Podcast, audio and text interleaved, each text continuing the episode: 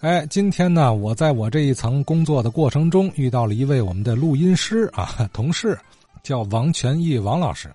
王老师说：“哎，刘哲啊，这两天提到那个八字徐徐五爷呀，我能给你聊几句。”我说：“哎呦，我说您哦也听咱这节目，嘿，听多好啊，都天津老事儿哈。我们家以前就住西关街啊，老天津卫人了，有感情啊。你提这个八字徐徐五爷呀，我还见过。”因为我父亲也这行人，嘿，我一听这个，哎呀，感情这线索就在我身边啊！来来来，于是呢，我就和录音师王老师啊，顺手我们这方便呢，顺手就走进了录音间啊，就聊起来了。八字徐啊，跟我爸爸是同事，我爸爸当年也在这个剧装厂，也是干八字组的。天津剧装厂，我父亲叫王玉坤，我小时候。我有所耳闻，因为嘛呢？到文革不干的时候，还给我买了把宝剑当玩具。这徐五爷那天一听，哎，我太亲切了。我说这个不高，挺胖乎乎的，戴眼镜，挺文静的。这哥俩个这个四爷就个高，瘦溜。啊，这剧装厂就到文革时候就完了。呃，文革时候就分成两个厂了，一个是新华塑料厂，在古一街，还分成了一个是第五绣花厂，虹桥区后大道。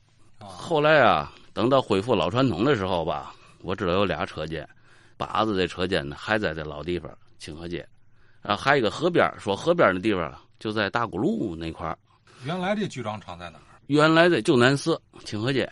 这清河街什么位置？清河街和这个那儿有个华明理发，然后再往前走点那拐角楼上，那个楼还挺漂亮的，外边还有点花篮。是那个马杰他说在清河街。对啊。就清河街那门脸的楼上，就是那个八子徐徐五爷他那个楼上，对，他等于还在那个楼下，对，那是人他们家，那连那车间都是他们家的。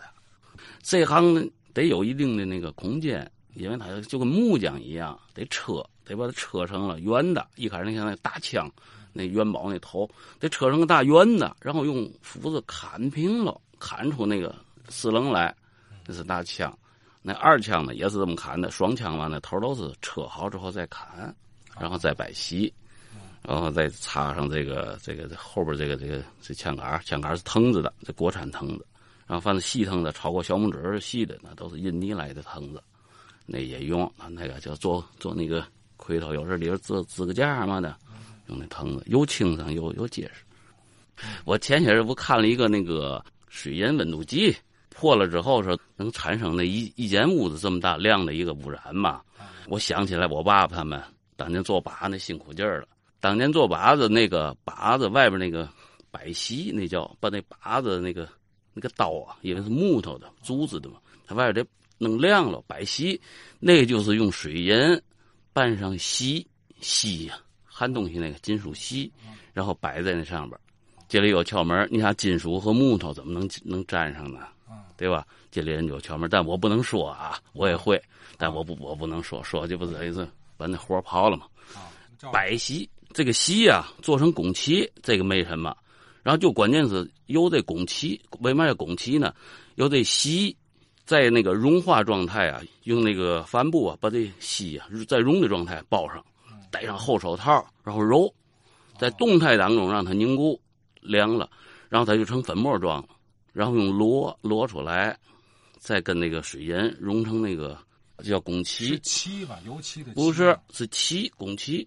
这个您看看化学嘛，可能有这个字，汞漆。然后我这汞漆呢，再摆到刀上，汞漆摆到刀上，到这个坑尖了，有徒弟啊、外行人嘛的，这老一般老师傅就不干了，就等着了。等你们挪开，然后他摆好了之后，放在那儿。这阵儿啊，你想那个水银就蒸发了。你想那人那污染得多得多严重，在那个刀上面，它形成了一个白色的，但是它不亮。再有那个光珠，一种玻璃珠子，就像那算盘的珠子小，穿成一串一串的，搁在手上，然后用它来回压，再给它光出来，就成了刀了，就这么亮。哎，对对，等于它哎给压亮了，跟压到车在的。您说这个摆其实就是上色，哎，是吧？对，这行话白。对。徐五爷啊，关键人家老爷子当年啊，在这行里特别会做人。你看，就是好多的，呃，当年就是那个戏剧的、梆子的、京剧嘛，跟人家就有那种的感亲，认的那个干父子啊、干父女啊，人家有这个人缘关系好。哎，人缘特别好，所以铺开了。再加人家兄弟哥们也多，对吧？所以人家一代一代传下来了。他是从他父亲那辈儿就干这行，干这行，就叫八字穴。八字穴，到那个我那个再看见徐五爷他们的时候，好像徐五爷已经就单干了。在这里边呢，我再提一个人是做染口的。这染口呢，跟我爸师兄弟从小在一块长大的。呃，我爸等于是从小在人家，然后后来呢，等到那个我爸师傅没了呢，跟我爸又一直没分开，就一直到拆迁，我们这才各自买房分开，特别亲。他叫韩某春，他是专门勒染口的。韩茂春，韩茂春，茂盛的茂，春天的春。哎，他做的染口那在那一提都响当当。前几年我在那个后台看见，就是那个县官们在那刮片子嘛的，我还问了一提，啊，知道知道，韩大爷。多大岁数了？呃，到今年得一百岁了吧，一百多岁了。哎，对，他一直干到七十多岁。我爸爸呢，跟人家学呢，等于这个过去的行啊还挺好。他这个怕那个产生竞争哈，是这样。我伯伯他们家到后来就做那个染口，做假发。我们家呢，就我爸呢就勒那个甩发，那个生行那甩发那头上那个甩发，然后搓那辫帘子。什么叫变帘子？变帘子，这个行手艺也是从清朝传下来的。变帘子，过去人不大辫子嘛，大辫没有那么长，为了漂亮，它得续。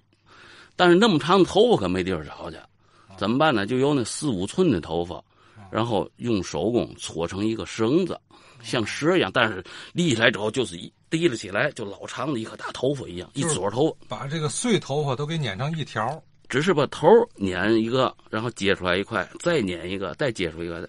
当你立起来的时候，这外边这些头发啊都捋下来了，成一个顺着了。就是接发，是这。哎，跟现在接发还不是完全一样，要多长就有多长。这个我怎么看见呢？这个就是我等到恢复老戏的时候，人又坏了，让我爸爸修，呃，修甩发也修这个。然后就那天那米阿姨说的那个铁片子，铁片子，我们家就做那个的，单角贴在腮上这个。这个叫大鬓，然后在脑门上这个一圈一圈的这个，然后外边再再插银泡这个，这个叫小腕这都叫片子。他为嘛成片子了呢？他在那案子上之后吧，他搁上粘包啊，他拿篦子这一刮，拿手搭起来之后吧，哎，就跟一片似的。啊，这么着？这个呢，小弯呢，在这上盘成腕再粘到这个脑门上。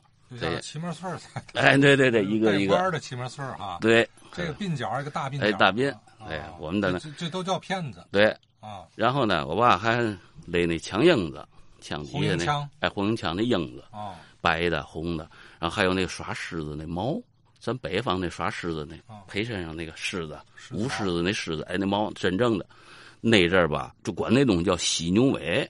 其实现在一看呢，不是犀牛尾，就是牦牛，牦牛那个毛。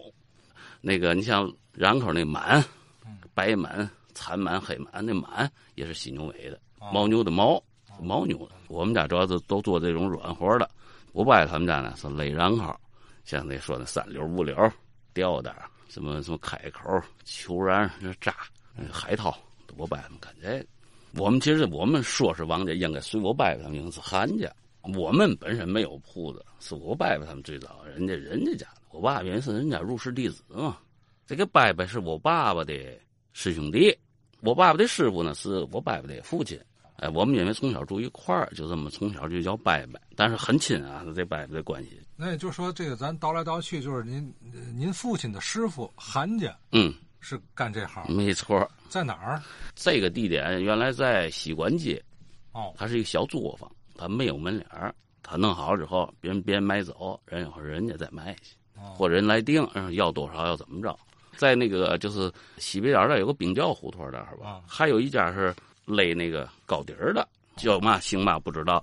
但恢复老戏之后，不有那高底儿嘛？人家我总看他包着包嘛的，过来找我爸爸找我伯伯，哎，问问号大小嘛的，拿回去好那个嘛。高底儿就是高底儿靴子，对，那朝方，高底儿靴子有高底儿，有那个花盆儿，就是那个女的那个，那是木头砍的那皮鞋。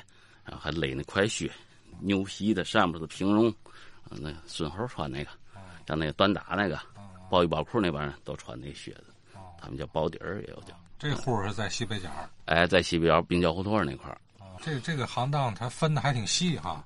哎，你像就是人家把子这许许四爷就是做盔头的。您父亲是从小就在这个韩家学徒？对，学徒之后呢，就一直就干这行，一直到五六年合营，合到剧庄剧庄厂。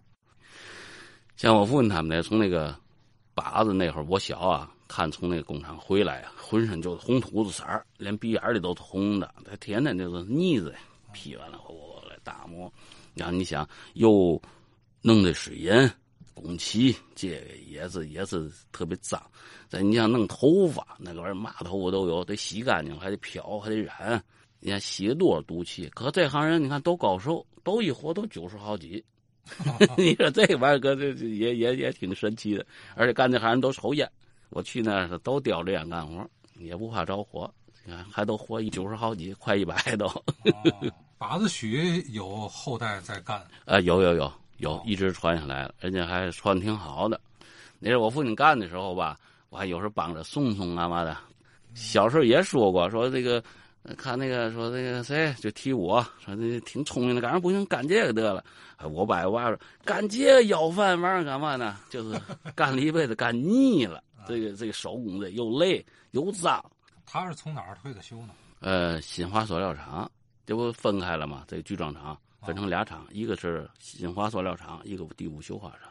啊，那徐五爷去了绣花绣花厂，后来啊，这个行啊。恢复之后也也没有传人了，怎么办？有些老师们会呢，就都交给叫外活就交给那个农村人干了。什么武清也有，哪有？就人家来人，交给人家，反正脏活累活吧，这没人干了，就都交给人家了。那也就是说，您父亲也没收徒弟啊？没有，没有，没有人学了。现在变人造法，最早时候就闹过笑话。那是我伯伯给人家后台那送染口去，你像那三流。五流啊，他得根根见肉，他用人造法，塑料的。那阵技术也不成熟，到那他往身上粘，有静电，你这个没法弄了，你弄虎虎虎前胸。这后来经改革呢，就把人道法呢加点人法，就是这么掺和着。现在不知道，现在技术可能改进了，静电可能能消除了。在这里呢，我还说俩趣事啊，特别根儿就说这个老艺人呢，他就怕别人学走这个。我是我就说我父亲，我从小观总观察，那是修这变帘子的时候哈，我们家呢高，用那板子搭了一个小暗楼。我父亲每次呢都到那暗楼上开开灯，这底下这么亮不带待着，嫌说嫌地方小，其实不是，就怕别人学走。那人我爸都七十多，还那样，甭管是谁，只要楼梯一响，哎，我爸就不干了，把烟就。拿起来了啊，就开始抽烟，保 保守哎，保守不给别人看。手艺人的那个那个，我伯家呢，像我婶儿他们呢不是勾那个假发吗？他们家假发那钩针儿那是特殊的，在当时啊，那属于保密的。多人一来人，哎，我婶儿马上把这个狗针放在这腋下这哈，抱着肩跟人说话，其实就把那狗针藏起来了，不给人看。那阵你想这不容易啊，要不然万被学走，不就没饭吃了吗。